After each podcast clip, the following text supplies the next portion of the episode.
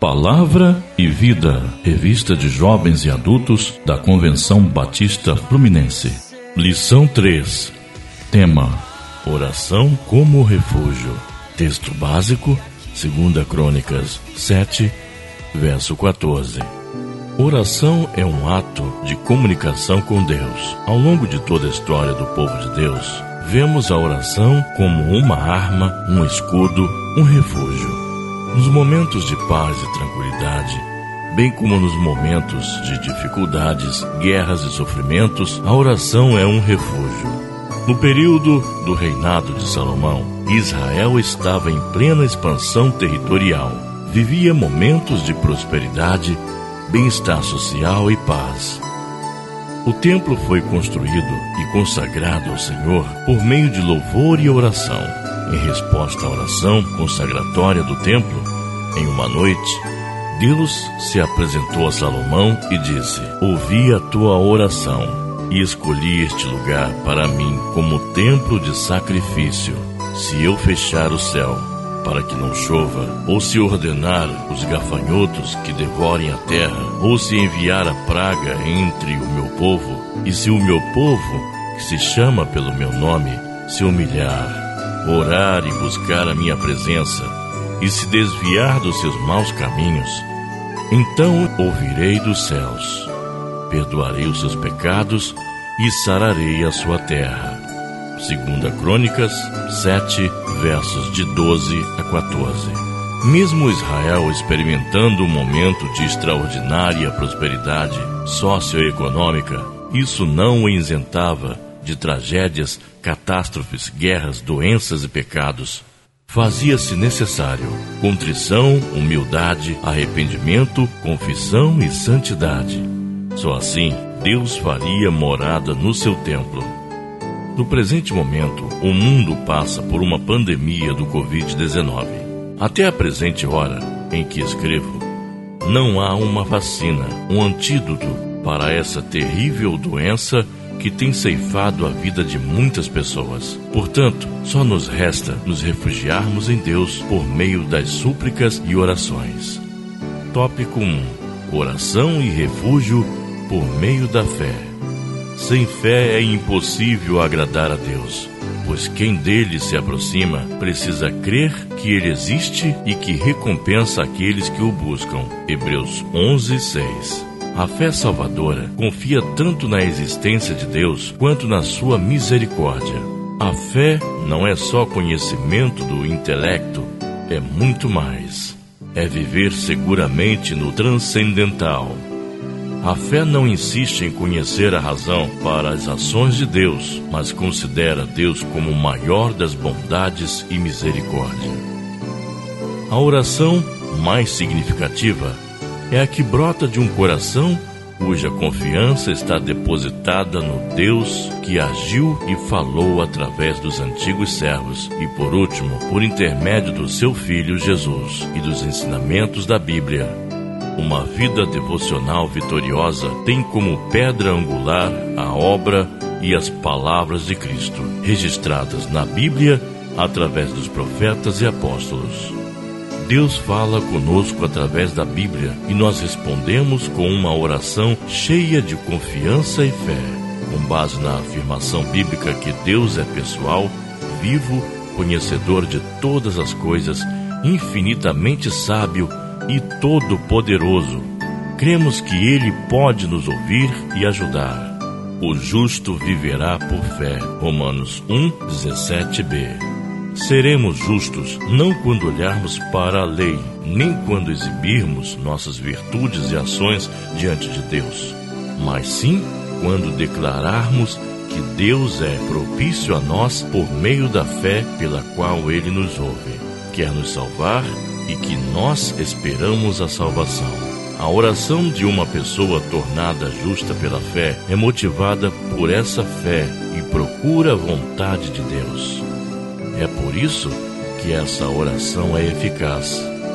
A resposta à oração está ligada à justiça e à misericórdia de Deus. Muitos de nós, por vezes, ficamos envergonhados por causa de nossa fé ou escondemos dos outros o fato de sermos cristãos. Cedemos às pressões do mundo e nos envergonhamos do nosso Salvador, mas Ele não se envergonha de nós. Cheguemos com confiança e fé ao refúgio de oração, onde a graça e misericórdia de Deus estão à nossa espera. Tópico 2: Oração é um refúgio por meio da adoração. Após a sua ressurreição, Jesus se apresentou aos seus discípulos por alguns dias antes da sua ascensão aos céus. Uma das apresentações foi a Simão Pedro. Nesse encontro, Jesus pergunta três vezes para ele: Simão, filho de João, tu me amas? Pedro tendia a orgulhar-se do seu comprometimento perante os outros discípulos. Tal orgulho o impedia de ver o Cristo que tinha que morrer por ele e não ele por Cristo. João 13, 37. Em seu triplo diálogo com Pedro, Jesus restaura esse discípulo para o serviço a ele e seu rebanho. O apóstolo João fez destaque do amor sincero de Jesus pelos seus discípulos. Um pouco antes da festa da Páscoa, sabendo Jesus que havia chegado o tempo em que deixaria este mundo e iria para o Pai, tendo amado os seus que estavam no mundo, amou-os até o fim. João 13, verso 1. Deus é amor e demonstrou esse amor entregando seu filho. Nosso amor deve ser expresso, assim como foi o amor de Deus, por meio de atos e palavras. Às vezes, as pessoas acham difícil dizer eu te amo.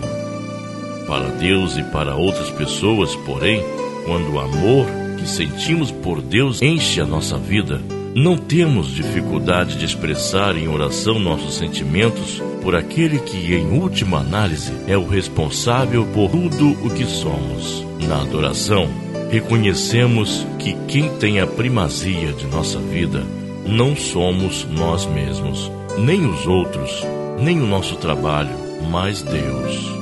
Se o ser divino mais elevado merece o nosso mais elevado respeito, Diante de Deus, os anjos cobrem o rosto e clamam: Santo, Santo, Santo é o Senhor dos Exércitos. Isaías 6, verso 3. Ao adorarmos ao Senhor com verdade e amor, nos refugiamos nele por meio da oração. Tópico 3. Oração é refúgio por meio da confissão. Se confessarmos os nossos pecados, ele é fiel e justo para perdoar os nossos pecados e nos purificar de toda injustiça. 1 João 1:9. Deus sempre faz o que é justo e correto.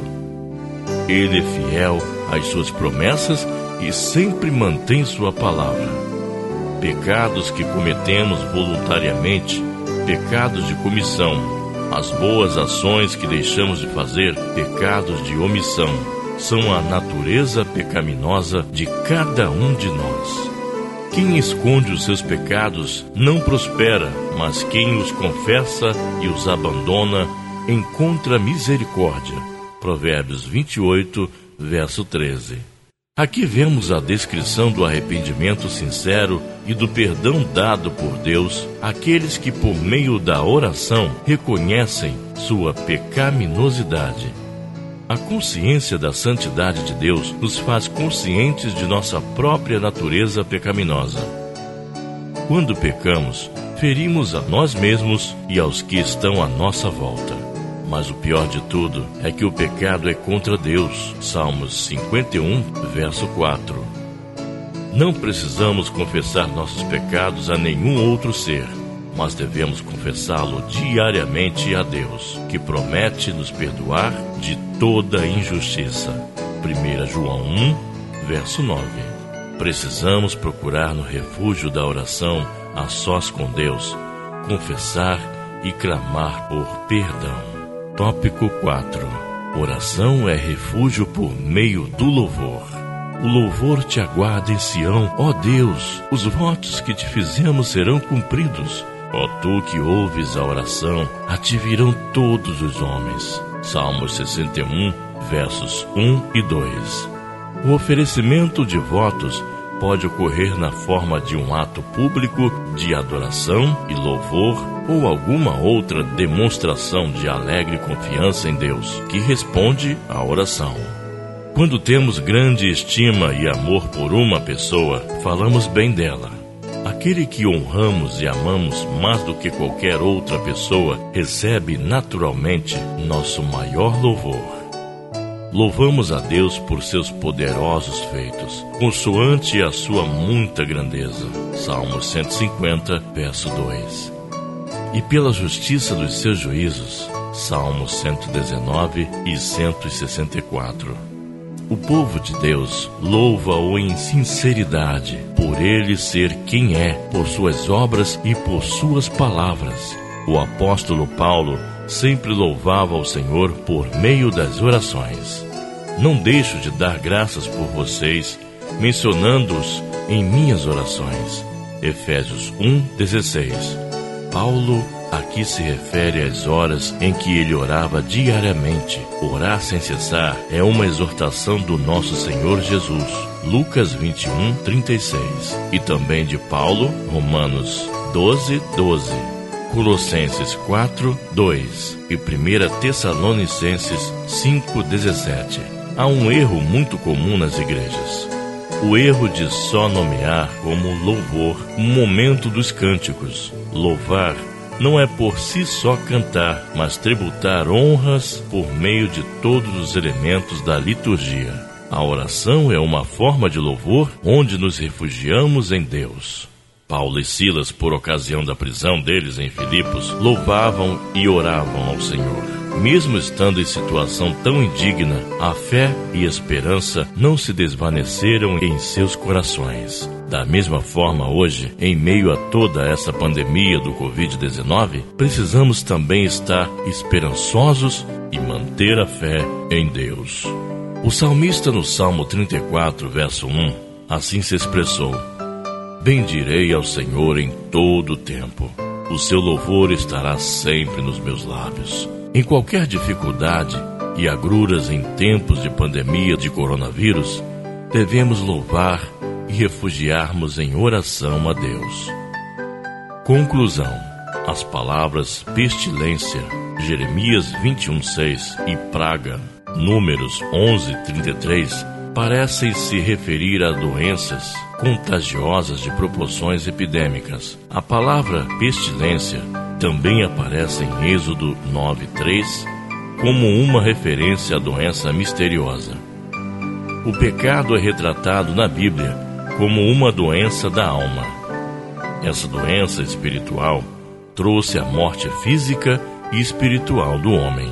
Para que haja cura dessa maligna doença, só há uma alternativa, uma só vacina: o perdão de Deus Pai por meio do precioso sangue de Jesus Cristo, seu Filho.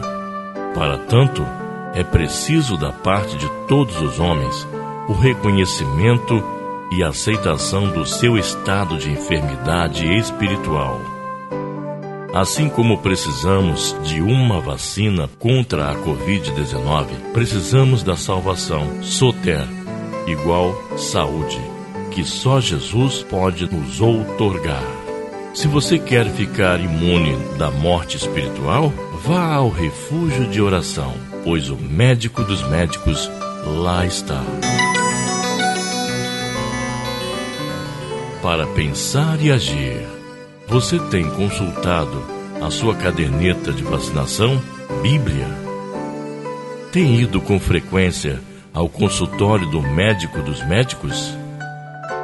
Tem se mantido longe da pandemia, pecado? Tem passado temporadas no spa, refúgio de oração para a restauração da fé? Deus te abençoe e bom estudo. Leitura Bíblica Diária. Segunda, Salmo 90.